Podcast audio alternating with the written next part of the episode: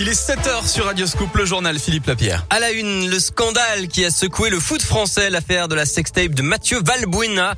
Karim Benzema est-il coupable d'une tentative de chantage? Après des années de débats et de coups tordus, les deux anciens joueurs de l'OL se retrouvent au tribunal de Versailles à partir d'aujourd'hui. Karim Benzema, attaquant star du Real Madrid, originaire de Boron, comparé avec quatre co-prévenus. Dans l'actu, la police du Rhône lance un appel pour tenter d'identifier la personne agressée dans le T2 le 15 octobre en fin de soirée. Altercation pour une cigarette fumée dans le tram près d'un enfant. La vidéo fait le buzz sur les réseaux sociaux. Une enquête est ouverte au commissariat des 7e et 8e arrondissements. Nicolas Sarkozy en dédicace aujourd'hui à Lyon pour son livre Promenade. L'ancien chef de l'État est attendu à la librairie de Citre à Bellecour à 14h30. Au lendemain du coup de théâtre au procès des sondages de l'Élysée, le tribunal a ordonné l'audition de Nicolas Sarkozy comme témoin malgré son immunité présidentielle. Il pourrait être amené par la force pour être entendu le 2 novembre.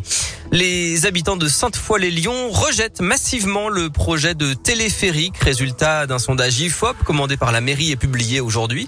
Ils sont 77% à se prononcer contre la ligne de transport par câble entre Francheville et Lyon. Seulement un tiers des personnes interrogées pensent qu'il va désenclaver l'ouest lyonnais et diminuer le trafic routier. Et puis un nouveau conseil de défense sanitaire aujourd'hui à l'Elysée. Il sera question de la suppression du pass sanitaire pour ceux qui refusent la troisième dose. Par ailleurs, les députés ont commencé hier soir l'examen du projet de loi pour prolonger le pass jusqu'au 31 juillet. Un délai contesté par l'opposition.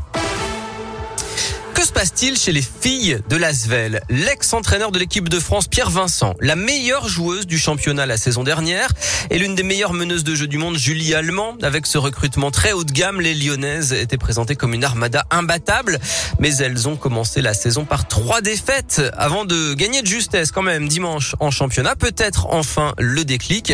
La directrice sportive Pauline Salagnac explique ce début de saison difficile. On savait qu'elle serait complexe parce que voilà, il y a beaucoup de joueurs qui ont eu un, été très dense. Il y a eu les JO, le championnat d'Europe qui se sont enchaînés, donc des internationales qui ont été sollicitées pendant tout l'été. Donc forcément, ça, ça impacte le corps, mais ça impacte aussi euh, l'esprit et, et, le mental. Et puis il y a aussi euh, l'arrivée d'un nouveau coach, un nouveau style de jeu à mettre en place. Et forcément, il faut que les automatismes se fassent. Il faut que les joueuses apprennent aussi à jouer avec les nouvelles joueuses qui viennent d'arriver. Quand on joue contre l'Asvel, on a forcément à cœur de faire tomber un peu peut-être l'armada. Il faut être conscient de ça. Et pour atteindre nos objectifs, voilà, faut avoir confiance en, en ce qu'on est capable de faire, lucide sur ce qu'il faut améliorer, mais aussi garder de la confiance. Et l'OL, l'Asvel, pardon, devrait se rassurer ce soir avec un, un match d'Eurocoupe face aux Slovaques de Rouzom Berok. Coup d'envoi 20h à la salle Madou Bonnet.